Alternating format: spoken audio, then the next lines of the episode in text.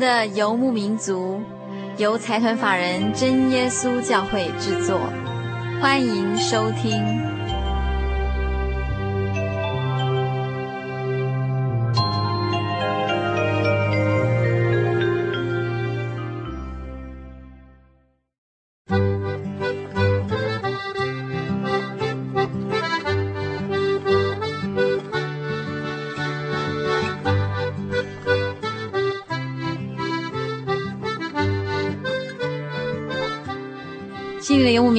在空中的朋友，大家好，我是佩芝，很高兴一个星期的时间又到了。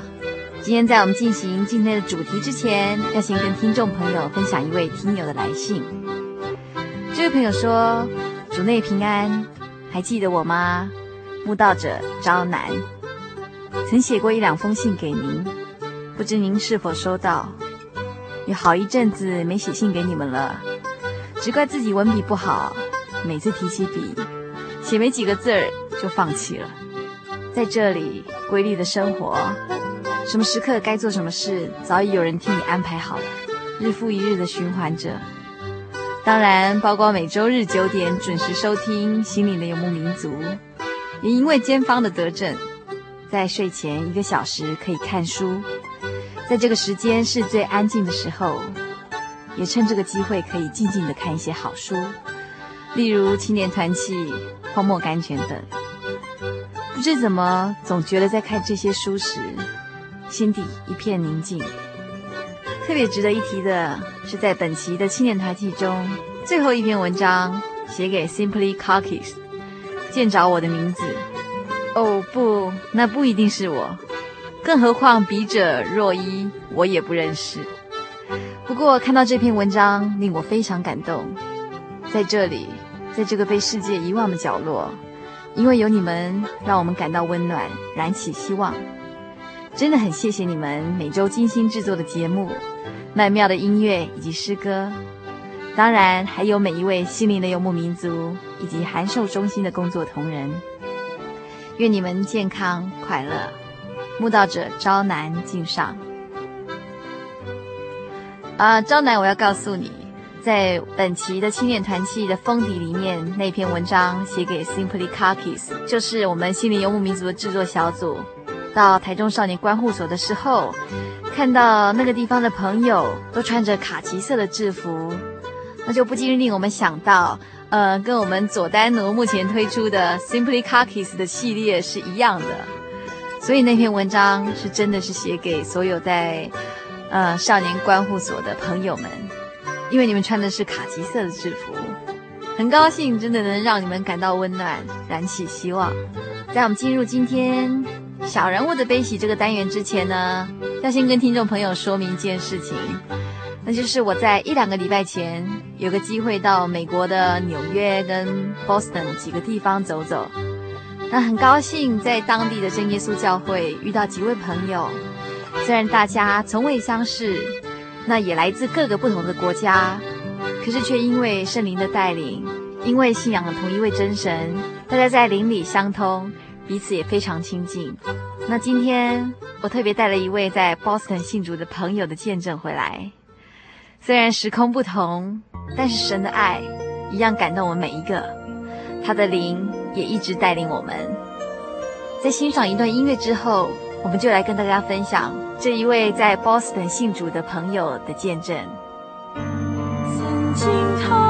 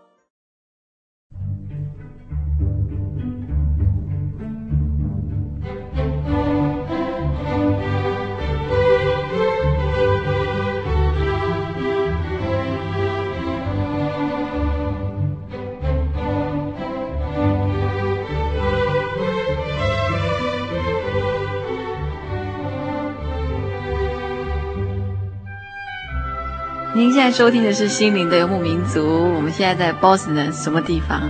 现在我们是在一个呃弟兄弟兄家里啊。我 很高兴在这个地方遇到一位姐妹，她叫做 Charlotte，然后她是在这边信主的。那请 Charlotte 先跟大家自我介绍，你是什么时候到美国来？来美国多久了？然后在哪里受洗的？受洗多久？各位听众大家好，呃，我是在美国出生。然后回台湾啊、呃、学习中文，然后后来就啊、呃、留下来跟着外婆，然后我十五岁才回来美国。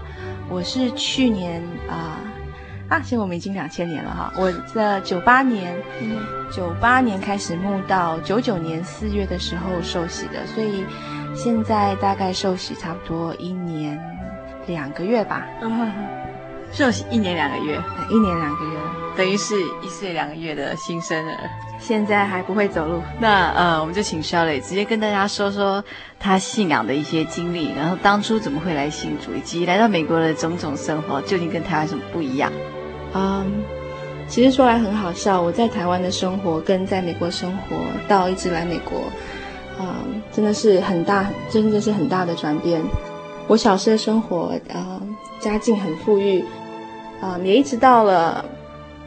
多年以后，我才知道，说我那个时候的生活跟现实上的生活差距相当大。呃，我小时候是跟我外婆一起参加其他教会，那时候我们每个星期天都会到呃官邸参加聚会。我们每个星期天早上十点到十一点，在礼堂参加聚会的呃聚会的同龄，大部分都是呃在政治上相当有地位的呃。相当有地位，然后大部分都是你在电视上面会看到的人，嗯，我都会在那里都会遇到。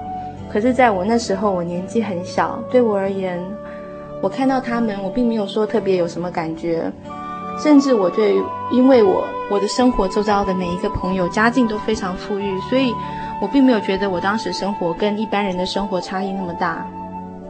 我举一个例子来讲好了，呃，我那个时候我自己有一个。呃，帮我开车的司机，然后我有三个家教，一个教我数学，一个教我理化，一个教我钢琴。嗯，生活非常非常的好，所以在那种物质完全不缺乏的呃生活里面，很难去想说我生我为什么要去寻找神，然后有什么需有什么需要，因为各个方面都非常的满足，也非常愉快。然后我人生一直到了美国以后，有了非常大的转变。因为从小在这十五年来在台湾一直是跟我外婆长大的，到了美国以后才发现，原来嗯父母的婚姻生活并不是非常的幸福。在我年纪很小的心灵里面，我一直很努力，希望能够啊、把他们再拉回来。可是这十五年来，我一直没有跟他们在一起，所以看到他们觉得很生疏。然后在美国的在美国的生活跟台湾差距很大。现在想想，觉得，嗯，还是心里还是觉得酸酸的。不过回顾，回顾过去，很像一场梦。我记得那个时候，我英文很不好，然后我们那时候家里有一个嗯，dishwasher 洗盘子的机器。那我英文看不懂，所以我就把洗衣机的洗衣粉倒在洗碗机里面。那后来我弟弟因为是从小跟着父母长大的。那他不晓得，他看到我这样子一个很愚蠢的动作，他就开始笑起来。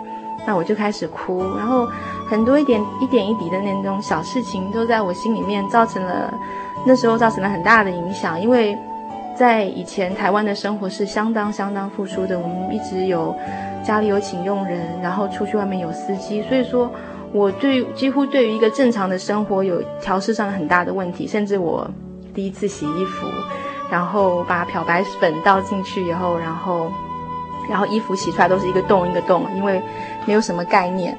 那现在讲讲是笑话啦，不过当时真的是很多眼泪，很多心酸，说不出来的，因为真的生活差异太大了。可是尽管是那样子，那我还是认为说，呃，没有关系，没有关系，我我可以，我可以慢慢的走出来。只要，因为有一句话，我一直在，一直到现在，我还是这么想。只要你经过的经验让你没有死掉，你就会变得更坚强。所以我就这样走过来，一直到家里面一直不停出生，发生了很多事情，父母一直很就很很不和谐，最后终于离婚。然后我学校那个时候我真的是一个很叛逆的孩子，尤其是在家里这么多问题，我英文又不好，适适适应方面出了很多问题，所以我开始翘课，然后没有去没有去上学，然后。高中荒废了很多学业，可是也就勉强毕业了。我想在那个时候，神都一直在眷顾我。可是这么多年以来，我都一直不晓得，反正一直心里很空虚。我本来以前一直在三藩市念啊高中，有一天吧，因为家里面又吵又又是很不愉快，我就突然很想不开，然后啊服了很多安眠药，然后后来后来醒的时候。就发现自己还没有死，啊、醒了以后，我父母很很震撼，所以说离婚的事情就摆下来了。然后他们把我送来东部，大概坐飞机要五六个小时的距离。然后他们在把我送走了以后，他们还是决定签下了离婚协议书。然后我开始了一个人在美国，真的完全一个人在美国的生活。啊、很不容易，也很也很苦，心灵一直都是非常的空虚。可是问题是在这么空虚的生活里面，啊、还是不知道去寻找什么。大部分的时候都是流着很多眼泪，然后我常常一个人一个人跟着一个人自己讲话。我常常就是说，好像无语问苍天的感觉，说为什么我的生活是这么这么的不顺利？我父母我父母离婚了，因为我很小就跟着我外婆，那我就认为说。我一直很向往啊、有一个很正常的家庭，有一爸爸妈妈。可是我好像从来没有这种机会。那我也不晓得说我在台湾的生活是那么那么的啊、不切实际，那么那么，因为我跟一般人的生活距离差差太远了。所以说到了我真正要过一个正常人的生活，对我而言是那么的困难。然后恶讯就一直一个接一个不停的来。我来到东部，一个人开始奋斗的第一年，就是念大一的第一年，啊、那个寒假啊、我刚从西部回来，然后才过了一个礼拜，然后外婆啊、外婆过世了，这在我人生中的打击非常非常的大，我我几乎没有什么力量再这样再走下去了，然后心灵也就更空虚，一直这样的生活就是一直越来越糟糕，我精神上面。都一直是一直在寻找，可是不知道在寻找什么。我大学毕业了以后开始工作，啊、遇到一个男孩子，非常的喜欢他。他是从日本来的，因为一个破破碎的家庭，让我让我对于婚姻非常的向往。所以在那样的情况下，我决定说去日本试试看看能不能够啊、自己有一个家，然后自己开始一个新的生活。我想我把这个筹码放得很大。当那时候我们订婚，可是没办法结婚，因为一些很多现实的问题，嗯，接二连三的来的时候，我们最后我们两个人都不得不低头。所以回来美国的时候，我真我几乎是完全心碎了。对于生命，对于一切，我真的觉得实在是没有任何意义可言。很巧的是，嗯、那这时候暂时居住在一个。我的好朋友家里面，呃，在真耶稣教会里有一个姐妹，她以前是跟我念同一个学校，她刚好也认识我那个好朋友，然后她一直在找我。嗯、我们好几年以前谈过宗教，可是我对宗教很反感，因为我从小到大都一直是参加其他教会，我每个星期天也去聚会，但是因为那是比较属于政治的教会，所以说。大家去那里聚会都是谈，都是彼此攀关系，啊、都是彼彼此互修互相寻求利益。我无法对于教圣经有任何的了解，然后我也无法对于说参加聚会对我生活中有任何有就是有比较好的一种改变，我完全没有那种感觉，而且我觉得大部分都是不是我自己意愿去的，所以我很不愿意啊、参加教会的活动，而且我想。那样子生活是那那样的聚会很枯燥，所以我并不是很愿意参加。啊、两年两年之间的变化很大，所以我在跟这位姐妹见面的时候，我真的有一种人事全非的感觉。嗯、我们我们谈了很久，然后，嗯、呃，她问我说愿不愿意暂时到她家去住几天。到现在我还是很感谢那位姐妹对我的帮助，因为当时我在精神方面，呃，非常非常需要有人倾听，而且我情绪非常不稳定，我几乎是每天都是以泪洗面，然后，呃，大部分的时候我我发现我都一直不停地讲同一件事情，觉得很走不出来，然后没有工作，压力也给我压力很大，觉得什么事情都非常不顺利。所以那时候有一个念头是，如果我在美国找不到工作的话，我就回台湾去试试看。啊、嗯，其实我在台湾也没有身份，因为我是在美国出生的，所以在各种情况下下面都是非常尴尬。我只想换一个环境，我只想换一个环境。我觉得好像无法生存的感觉，然后很像就是说一个船找不到港湾，然后一直开，很漫无目的的在寻找。所以那位姐姐妹大部分的时候，她就陪着我，然后也很感谢神，在那一个暑假里面，因为她刚也是刚毕业，所以她的暑假很多时间，然后他就全拿所有的时间来陪我。我相信神一定是有感动他，因为我那个时候在我那样的精神方面，给他给任何人而言都是一种很大的压力，因为我每天哭，我每天对于人生我都是非常非常悲观，然后非常消极。任何人跟像我那种那个时候的情况聚在一起，都需要有非常的耐心跟毅力，因为，呃，也会把你自己的心情搞得非常的不好。可是他一直没有放弃我，就一直陪着我，然后陪我走过来，然后，嗯，一步一步的，在过了好几个月以后，他就再问我一次，说你我要去参加聚会，你有没有兴趣？我想那个时候我大概对他 对他也。就是说，因为我们在一起，就是在一起很多时间了，所以我就说好，呃，我跟你一块儿去参加茶经，可是你不要让我再去教会，因为试想你刚开始信教，星期五晚上已经是很多的时间，你星期六一整天在教会，那等于说你一个星期假日大概就没有剩下多少时间了。所以那时候星期五晚上去参加查经，对我而言是一个很大的考验，因为我觉得说。平常我星期五晚上我都是跟朋友出去看电影啊，或者是去外面吃饭，从来没有想到说去做一种这么严肃的事情。因为对我而言，查经还是很乏味。刚开始的第一第好几个礼拜，我听着他查经，我最后都睡着了，因为很因为很不容易，而且没有圣灵，所以说很不容易。但是我这个人个性也很固执，我认为说什么事情我决定去做，我就。一定一定决定下去就不随不随便放弃，所以我就尽量还是继续查经查经，然后也试着也试着开始跪下来祷告。那我已经感觉到神在开始在我日常生活中开始在管束我。我以前有一个很不好的习惯，说来我自己都觉得很不好意思。我很喜欢看 A 片，结果那时候我要把录影带放进去的时候。我就觉得很不妥，因为我想我已经开始在查经了，我就有一种很强烈、很不好的感觉，我不能再这样看下去了。但是我心里就跟神讲说，没关系，就让我再看一次好了，我以后就不会再看了。但是我就跟神说啊，就让我再看一次好了，我我下次就再也不会看了。就在我看完了隔天，我的眼睛，我的右眼就开始痛起来，那痛的感觉很奇怪，因为我的眼角下方很硬。然后很痛很痛，然后开始红肿，我也不晓得是怎么一回事情。可是事情不可能这么凑巧，然后就在刚好我看完电影的第二天就发生了。我也没有去注意它，就这样子隔了一个礼拜，我的眼睛的情况越来越严重。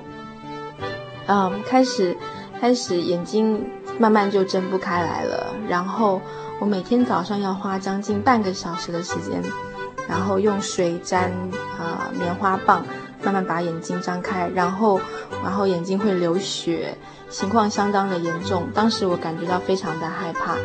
那当然，像这样的情况，我就分享了给那位啊、姐妹知道。当然，我很不好意思跟她讲我是为了什么原因会这样子，我只是跟她讲说我眼睛过敏。然后呢，所以眼睛就变成这样子。其实我也是抱着半怀疑态度在想，这事到底是不是神在惩罚我？我不知道，也不是很清楚。可是情况没有好起来，所以在我我第二次去去另外一家医院看的时候，那天刚好是星期五的晚上，我们还有我们每个礼拜的查经聚会。我心里就想，通常在美国，你如果没有直接先安排好时间，你直接去医院，医院总是要你等个好几个小时。因为我这个是不痛不痒也不会死人的病，他们通常至少给你等三个小时以上。我说，那我们查经如果错过的话怎么办？姐妹她的信心很好，她带着一本圣经。其实后来我才知道，是她那天是。她是 Ashley 带领我们念圣经的，可是她心里很平安，她就在医院的急诊室里开始准备其他的圣经来了。那反而是我心里一直很很不平安，因为我眼睛很痛又张不开来，整个人心情都很不愉快。后来我进去跟医生。啊、见面以后，医生看了我眼眼睛以后，他说：“你的眼睛在一般的疾病里来讲是不算很严重的，可是，在睁眼方面来讲，这是少有的，呃，情况能够到这么严重的地步。”他给我重新开了药，然后叫我去药药局去领药。那当时因为很赶，我们要急着去查经，所以说没有马上去药局去领药。我心里其实一直是很担心，我一边捂着眼睛，因为眼睛还是一一直在滴血，然后一边在查经。啊、那时候姐妹都很关心我，还说要不要唱一首诗圣诗，然后大家一块来祈祷神。其实我心里就一直很愧疚，所以我也不好意思讲到底怎么回事。我想我那时候心里已经有个概念，大概这真的是神在惩罚我。嗯，我们聚会完了以后，已经蛮晚的，大概是十二点一点一点左右。大部分的药局都已经关门了。那时候我心真的是很慌乱，因为我想如果没有药的话怎么办？到处开来开去，然后就是没有一家药药所是开门的。后来我终于，我终于跟那位姐妹讲了一句话，我说：“你想，神是不是这次惩罚我？我这次眼睛会不会瞎了？”结果姐妹就说：“你是不是做了你不该做的事情？”我说也没有啦，我反正我那个时候是非常不想讲，因为我觉得实在太丢脸了。然后我就问他说：“我们怎么办？我们是不是放弃，等到明天早上药局开了再去拿药？”那时候姐妹姐妹就讲说：“嗯，我们一定要找到那个药局。”然后我们开了又将近一个半小时，终于找到了一家二十四小时开店的药局，然后拿了药才回家。我到家的时候是三点，我想。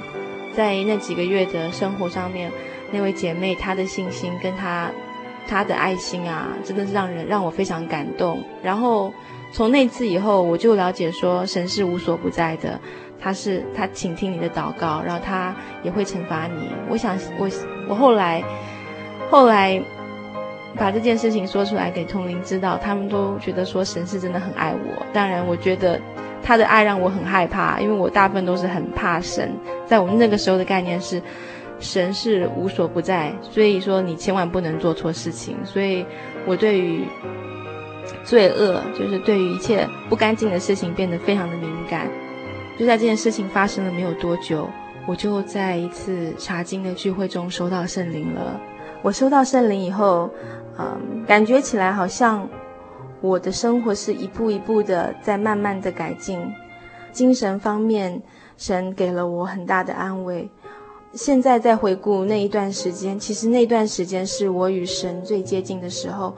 当我最寂寞的时候，当我心里面最空虚的时候，我发现祷告给了我非常非常大的安慰。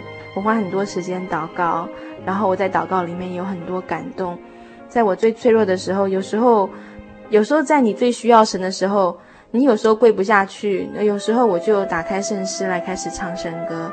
我常常是一边哭，然后一边唱，然后，然后然后受到很多感动，然后也受到很多得到很多力量，然后再继续努努力的找工作。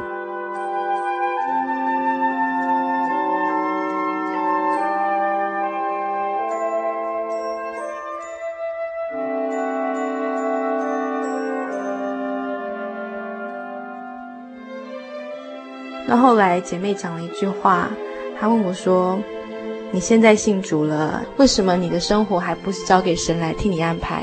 你为什么什么事情都有你自己的时间？你有没有想过，神有他的时间与神有他的安排？”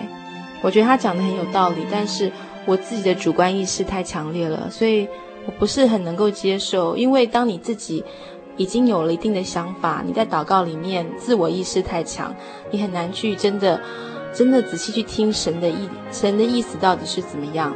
嗯，因为我慕道没有很久，然后我从来没有参加过灵恩会，那我对灵恩会，然后大家那种祷告啊，跟一起聚在一起，花一个星期在教会里面聚会，非常的向往。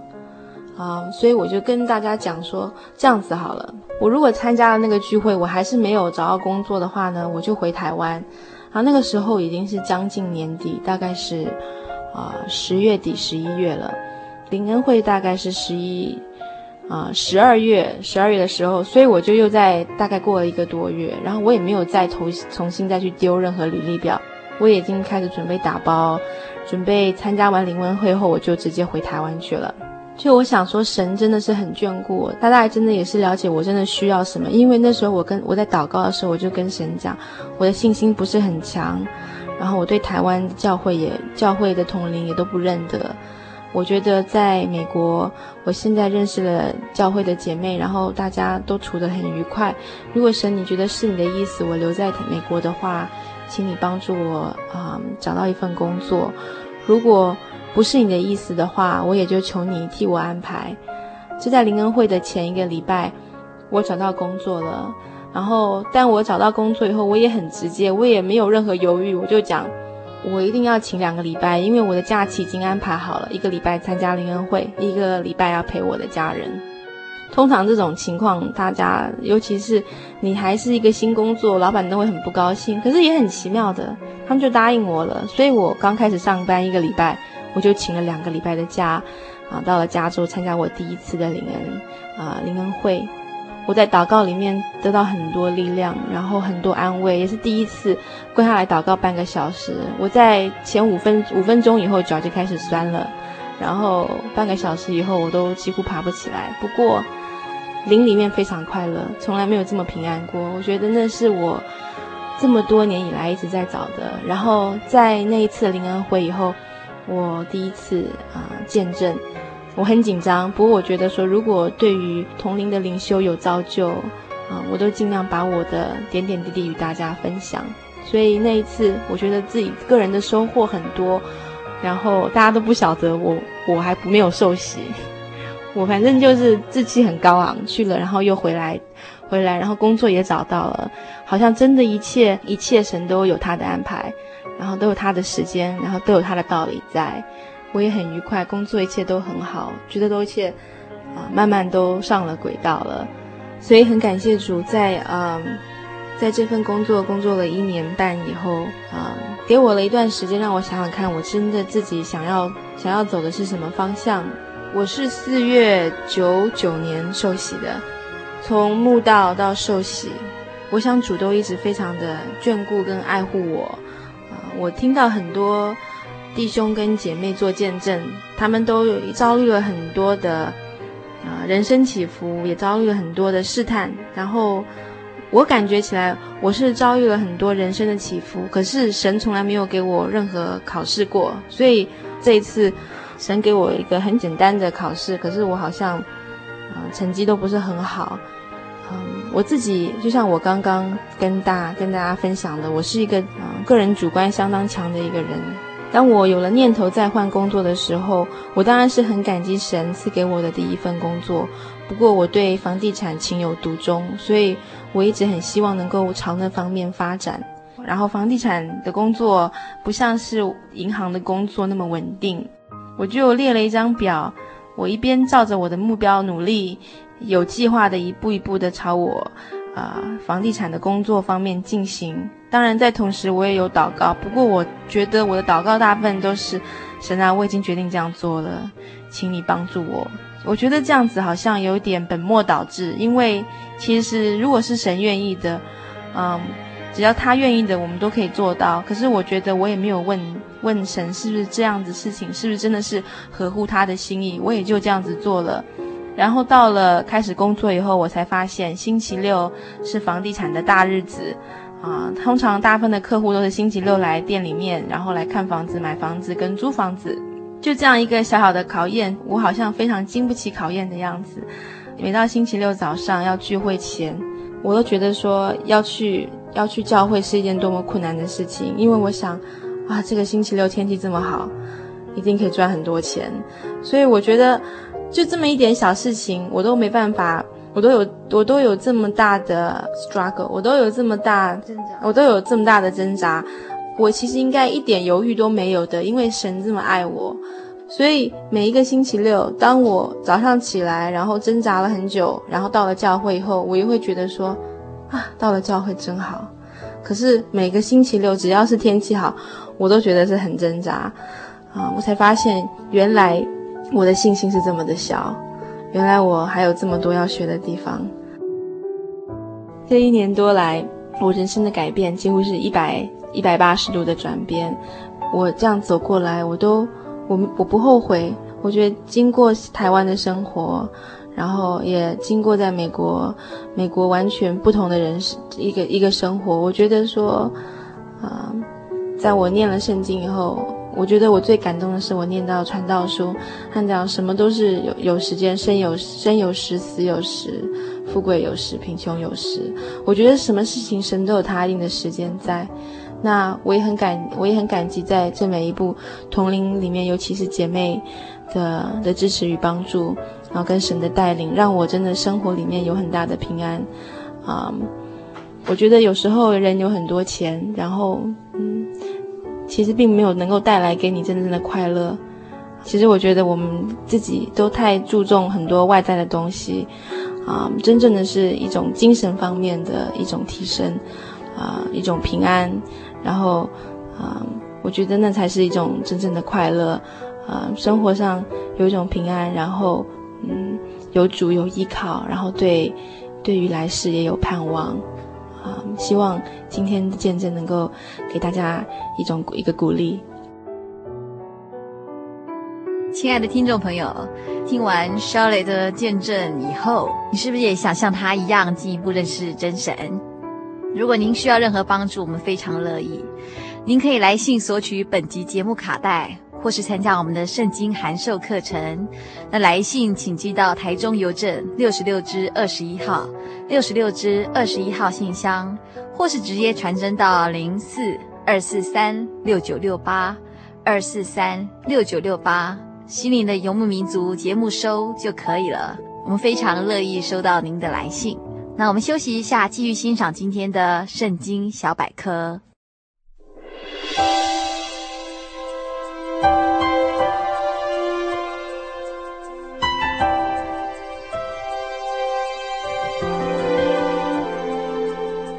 人生一切能像你父那样保留得住，人生一切能像